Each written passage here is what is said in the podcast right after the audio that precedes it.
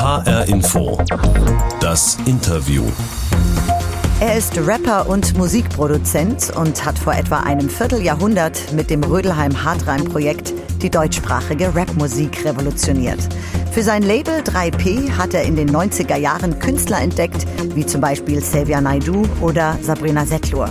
Jetzt erscheint ganz frisch sein neues Album Nostalgie Tape. Moses Pelham ist heute bei uns in HR Info das Interview. Ich bin Susan Kades. Herzlich willkommen, Moses. Ich freue mich sehr, dass du da bist. Herzlichen Dank. Kurz vorab, Moses und ich haben uns vor der Sendung auf das Du geeinigt. Moses, du bist vor sechs Monaten 50 geworden.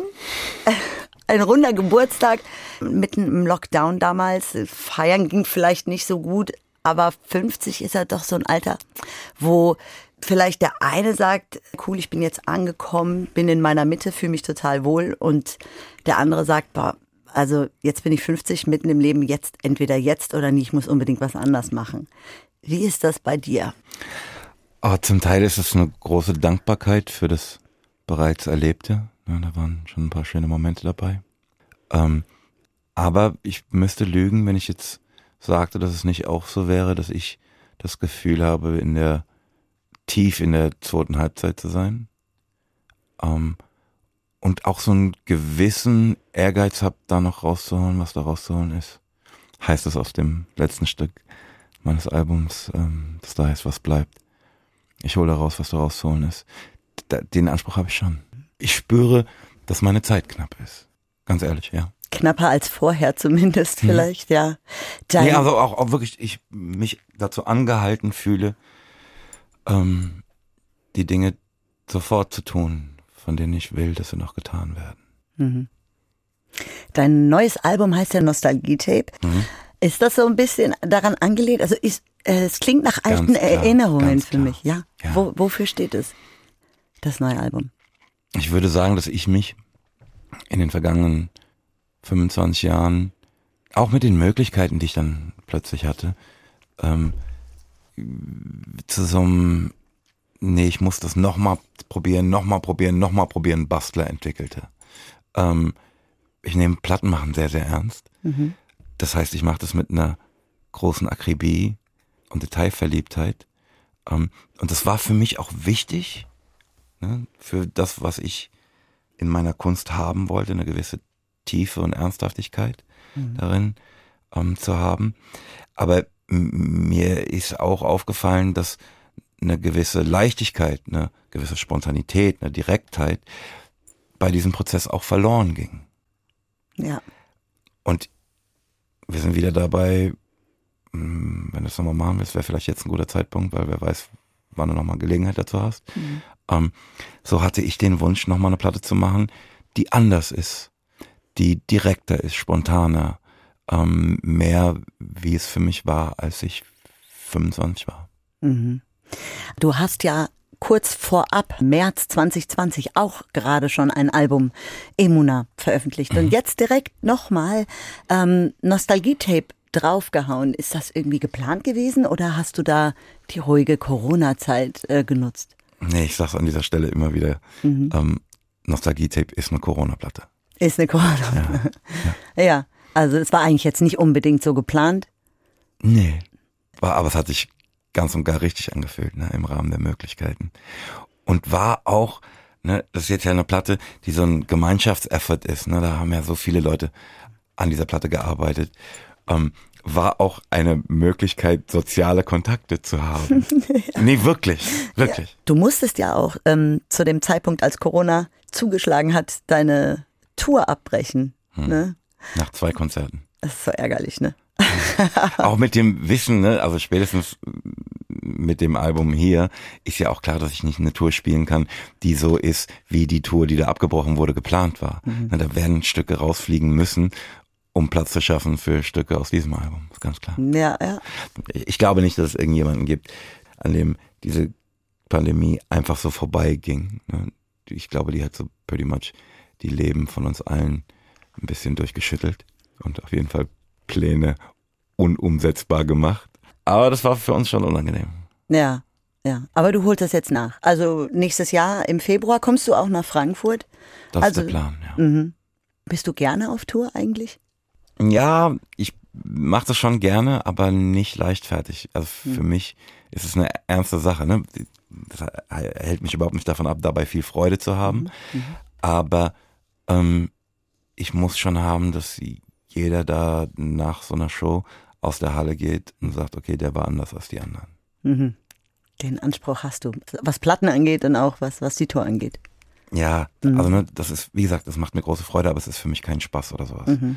Ja. Irgendwas, das ich leichtfertig machen könnte. Mhm. Das bedeutet auch, dass ich mich auf so eine Tour schon intensiver vorbereite. Also es ist nicht so, ach komm, spielen heute Abend mal, Mhm. sondern das machte das besonders schmerzhaft, ne? da irgendwie ein halbes Jahr Vorbereitung für zwei Shows und dann nach Hause geschickt zu werden. Also das dauerte Wochen, ne? bis ich aufhörte, mir vor Augen zu führen, in welcher Stadt ich eigentlich nach Plan heute spielte, ne? während ich zu Hause sitze. Ja.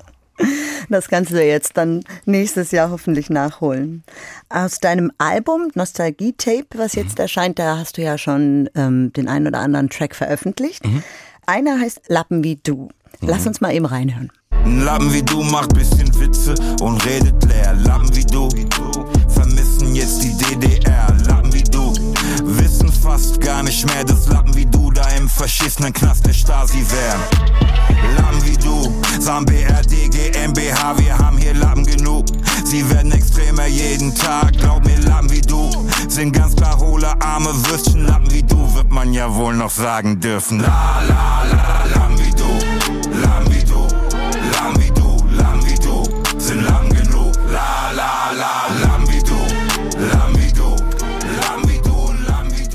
Ich glaube, bei diesem Song hat äh, so jeder bestimmte Menschen, an die er selber denken muss, wenn er den Song hört. Aus dem eigenen Umfeld meinst du? Ja, genau, genau. An wen denkst du, wenn du von Lappen sprichst? Oh, ganz verschiedene Menschen. Ne? Also das ist ja eine Aufzählung. Ist das auch ein politischer Song? Er war überhaupt nicht als politisches Stück intendiert, Ja. ne, aber ich habe den Eindruck, dass er als politischer Song aufgefasst wird. Und wenn ich mir das jetzt so anschaue, verstehe ich das auch. Ne? Die meisten meiner Werke sind ja sehr persönlich, sehr intim und man braucht schon ein bisschen Fantasie, um das, was da den, mein Mikrokosmos abbildet, irgendwie auf eine größere Bühne zu bringen, ne? zu erkennen, welche politische Relevanz da im Großen möglicherweise auch ähm, heraus entsteht. Hier ist das sehr viel einfacher, klar. Das war, wie gesagt, aber nicht intendiert, sondern, aber ich, ich, ich verstehe das, ja. Du hast ja gesagt, es ist eine Aufzählung. Wir haben jetzt natürlich nur das kurz angespielt, aber du, du sprichst auch die AfD an und auch Querdenker und Corona-Leugner oder Rassisten im Allgemeinen. Wie Ja, reagieren und die im Speziellen auch. Und Im, Im Speziellen natürlich auch. Wie, wie reagierst du, wenn du solchen Leuten tatsächlich im Alltag begegnest? Also ehrlich gesagt habe ich das Glück, dass ich das nicht tue, ähm, sondern eher so dann virtuell. Ne? Mhm. Da habe ich auch schon fürchterliche Dinge gelesen. Also unter dem, äh, wir betreiben so einen kleinen YouTube-Kanal, 3PTV. Ne? Da gibt's dann das Video zu dem Stück hier und zu anderen. Da habe ich schon fürchterliche Dinge gelesen, sage ich ehrlich. Wie reagierst du dann? ähm, ich lösche deren Beiträge. Ist natürlich auch eine Methode. Also du befasst dich eigentlich gar Das ist nicht eine großartig Möglichkeit, damit. die ich im normalen Leben auch gerne hätte. Ja. Einfach so ungeschehen machen, einfach Ja. weg. Ja. Ich weiß nicht, wirst du öfter auch mal darauf angesprochen, zum Beispiel auf Xavier Naidu, der jetzt wegen Verschwörungstheorien immer wieder im Gespräch war, weil ihr früher zumindest zusammengearbeitet habt oder Ja, ich bin auch schon angesprochen worden, klar. Was sagst du dazu? Mm, Naja, ich äh, würde ungerne, ähm, und das, ich merke das, ne? Mhm. Dass Leute vor mir sitzen und mit mir über ähm, Menschen Dritte sprechen Mhm. wollen. Ich fänd's besser, sie sprechen dann direkt mit Mhm. den Dritten. Ne? Ich bin ja nicht der ähm, Pressesprecher von irgendjemandem. Moses Pelham, Rapper und Musikproduzent, ist heute bei HR Info das Interview. Was verrückt ist, ne? weil ich eure Sendung oft höre. Ne, wenn ich jetzt Das finde ich ja vorstelle, klasse. mir vorstelle, dass jemand äh, im Auto sitzt, so wie ich im Auto sitze und die Sendung höre und mich dabei hört, irgendwie. Das ist total cool. Also ich finde das super. Wenn du, du hörst Info, wann, in welchen Situationen hörst du HR Info? I- Immer wenn ich Auto fahre. Also interessierst du dich so grundsätzlich für politische Themen? Ich würde sagen, ja. Naja, ich äh, intendiere ja noch ein paar Jahre in dieser Welt zu leben, ne? Und hab da gerne ab und zu mal einen Blick drauf, was ihr so mit derselben treibt. Ne? ist doch klar. Okay, wir kommen jetzt an den Punkt. In H-Info, das Interview, gibt's ja die berühmte Interviewbox. Du schielst schon rüber, du Ich, siehst ich sie schon. freue mich so darauf. Ne? Ja. Ich, ich habe ja so oft von der Box gehört. Ne? Ja. Sehe sie jetzt zum ersten Mal. Das ist natürlich auch eine tolle Erfahrung. so sieht sie aus. Genau, warte, ich hol sie mal rüber. Eine weiße Box mit unserem H-Info-Logo drauf. So. Du weißt da drin, ich erkenne einfach das Geräusch, ne? Ja, genau. Genau, da ist ähm, quasi eine kleine Überraschung drin, die, ich sag mal, im weitesten Sinne mit dir zu tun hat oder eben nicht. Das werde ich dir gleich sagen. Äh, genau, mal rein.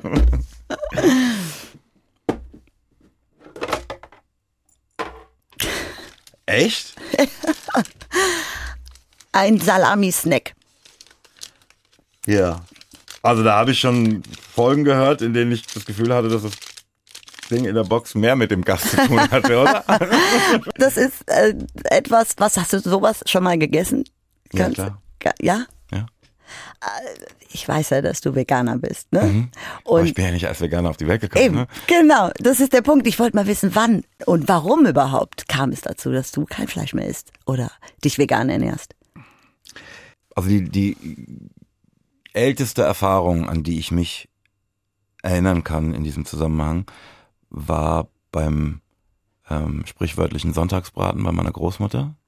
Ja, wir sind immer zu meiner Oma gegangen am, am Sonntag haben da gegessen. Ähm, und ich sag, Oma, was gibt's heute? Und dann sagt sie, Has. Has? Hase? Ja.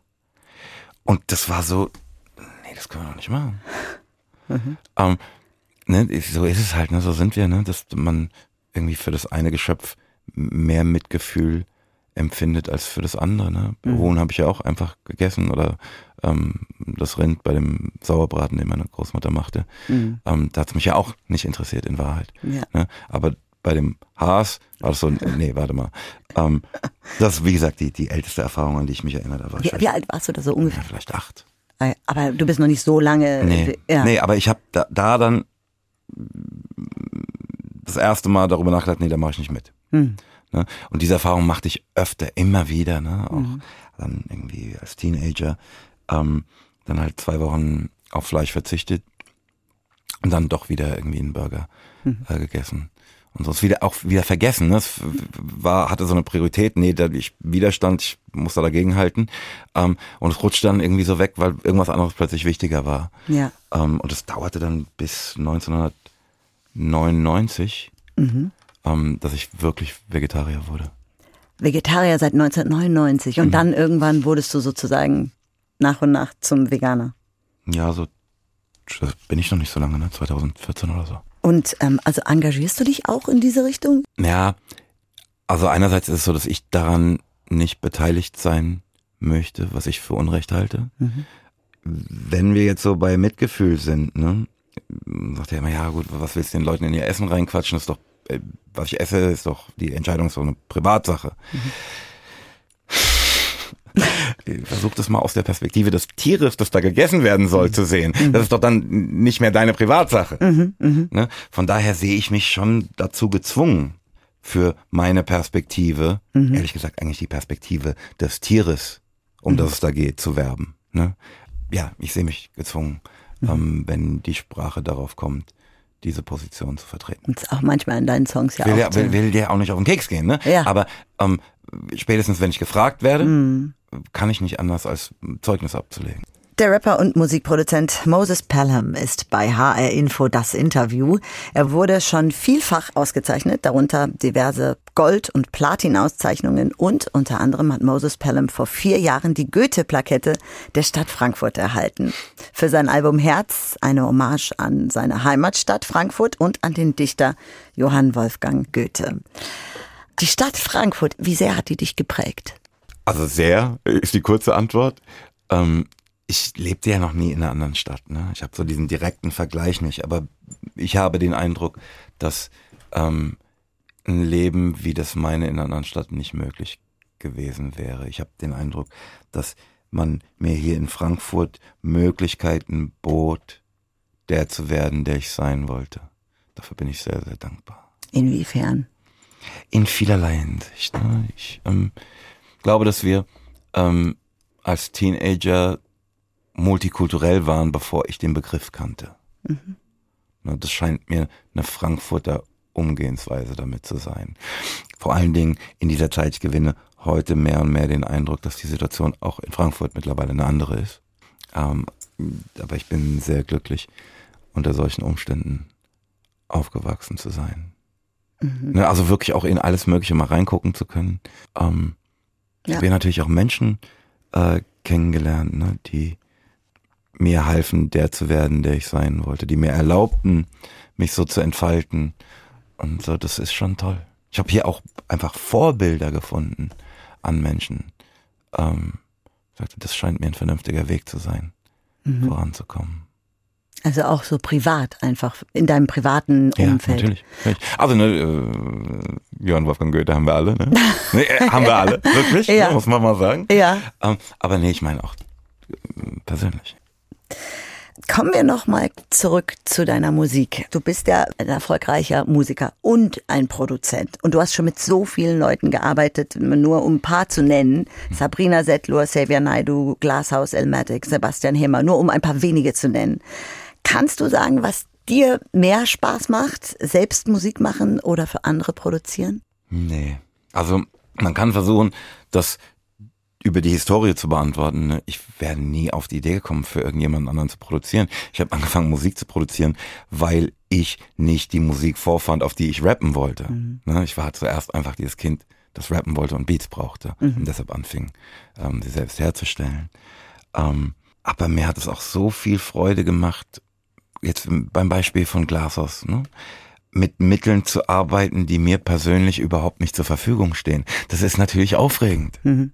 Ne? Aber dazu wäre es nie gekommen ohne das andere. Was macht Moses Pelham, wenn er gerade nicht Musik macht? Ähm, ja, wir hatten es vorhin mit der 50, ne? Ja. Ähm, Self-Care ist Healthcare. Ich mache gerade halt gerne Sport, ne? Kümmere mich ein bisschen um mich. Mhm. Was mir wirklich sehr, sehr gut tut. Das war super. Was für ein Sport so? Auch ein bisschen Krafttraining. Mhm. Ähm, ich bin vorher gerne geschwommen. Das fiel ja jetzt äh, eine Weile irgendwie aus. Ähm, ja. Gab es bei dir jemals einen Plan B, wenn das mit der Musik nicht so gut gelaufen wäre, wie es im Endeffekt lief? Was, was dann? Ja, gar nicht ein Plan B, ja, sondern es gab einen Plan A. Ich wollte Rechtsanwalt werden. Ah, ach, das war eigentlich der Plan. Ja, ich, ich ähm, wollte immer eine Platte machen, ne? als Kind schon. Ne? Mhm. Ähm, aber das war kein Berufswunsch oder dergleichen, ne? sondern es war halt eine Liebe. Und als Berufswunsch hatte ich relativ früh Rechtsanwalt. Ist nur so, nicht, ich war auch eingeschrieben und so, ne?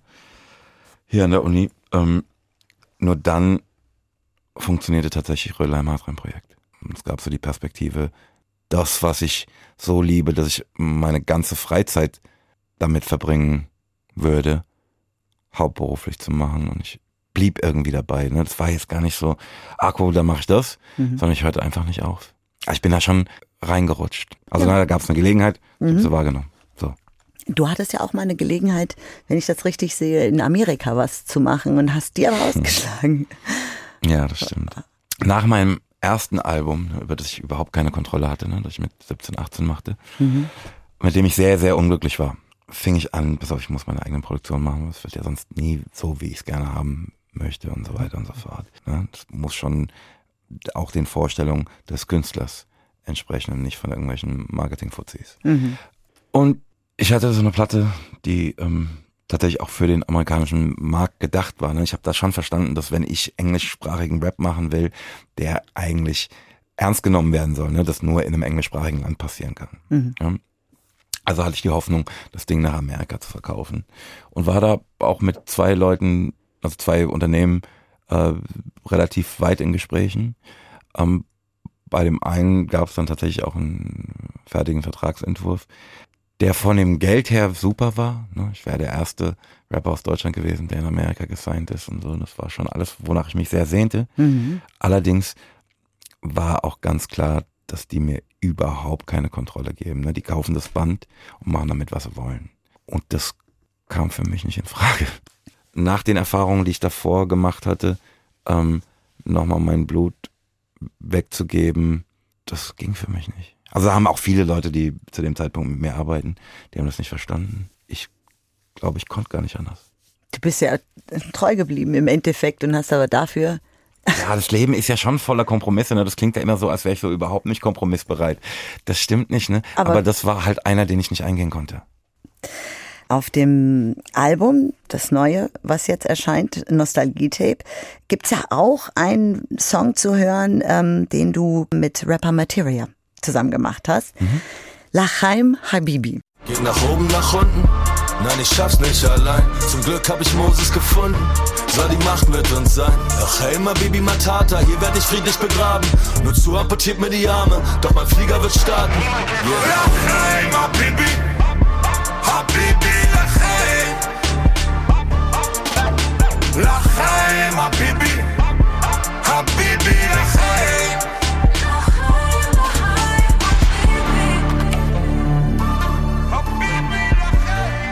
Als ich diesen Titel gehört habe, habe ich gedacht, Moment, aber Lachaim ist hebräisch mhm. und heißt, äh, so viel ich weiß, auf das Leben.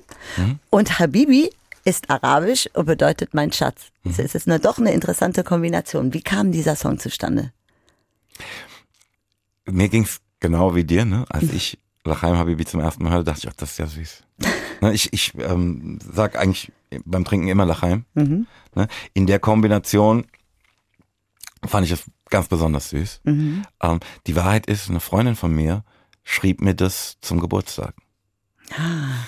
Und zwei Tage später ähm, hörte ich den Beat, der jetzt der Beat von Lachaim Habibi ist. Ah. Und unter dem Eindruck dieser wunderbaren Geburtstagsglückwünsche ja. ähm, war für mich klar, okay, das, der Track heißt Lachaim Habibi wir hatten ja auch schon kurz drüber gesprochen, du hast ja im März 2020 schon ein Album rausgebracht, mhm. Emuna. Emuna ist ja auch hebräisch, ne? Mhm. Und heißt ähm, Kraft durch den Glauben. Ja, oder Kraft des Glaubens. Es gibt Leute, die es einfach nur mit Glaube übersetzen. Ah. Halte ich für falsch. Ja. Aber wie es halt ist. Wie, wie, wie wäre das jetzt so die richtige Übersetzung oder wie du sie gemeint hast? Ich, ich, ich wäre viel mehr bei Kraft des Glaubens. Da ist ein bisschen mehr drin. Ne? Wenn, das so einfach zu übersetzen wäre, dann hätte mhm. ich mich ja nicht eines Begriffs aus einer anderen Sprache bedienen müssen. Mhm. Ne? Ja. Ich habe einen Freund, den Rabbiner David Kraus, ja. ähm, den ich besuchte in Jerusalem und der dauernd das Wort benutzte. Ne? Ich, der, der, die Bedeutung des Begriffs erschloss sich mir über den Kontext, in dem er den Begriff benutzte. Mhm, mh. ähm, und ich wusste sofort, das muss was Gutes sein, weil er dabei strahlte. Mhm. Ähm, aber das ist, also wie gesagt, es gibt oft die Übersetzung einfach nur Glaube. Das halte ich für falsch. Speziell, ich habe das Gefühl, dass in unserer Sprache Glaube, ne, von diesem Sprichwort, ähm, Glauben heißt nicht wissen. Mhm. Das kannst du, Kirchen, äh, Glauben kannst du in der Kirche. Dieses Zeug, mhm. dass es was Schwaches ist. Mhm. Aber Emunah ist was sehr, sehr Starkes, was ähm, Menschen eine Kraft verleiht, die sie aus sich heraus nicht haben. Mhm. Ja. Ne? Da, das meint was anderes. Das ist dieser andere sprichwörtliche Glaube, der Berge versetzt, mhm. ne? der eine Beziehung zu deinem Schöpfer markiert, ne? die dich befähigt, Dinge zu tun, zu denen du eigentlich nicht in der Lage bist. Da sind wir. Das ist Emuna. Und du bist offensichtlich schon ein spiritueller Mensch, oder? Oh, das klingt immer so esoterisch. Spirituell ist, äh, naja, ein weiter Begriff. ja, ich, also ich weiß, dass da was ist. Ne? Dann wünsche ich dir für deinen weiteren Lebensweg und deinen weiteren Erfolg viel Emuna. Dankeschön. Vielen Dank, Moses, dass du heute da warst. Herzlichen Dank fürs Dasein. Das war HR Info, das Interview mit dem Rapper und Musikproduzenten Moses Pelham. Mein Name ist Susan Kades. Den Podcast gibt's wie immer in der ARD Audiothek, auf Spotify und überall da, wo es Podcasts gibt. Dort finden Sie übrigens auch unseren neuen Podcast zur Bundestagswahl, das HR Info Küchenkabinett. Diese Woche geht's um die Fragen, ob sich unsere Gesellschaft immer mehr spaltet, ob wir mehr Zusammenhalt brauchen und was die Parteien dazu sagen.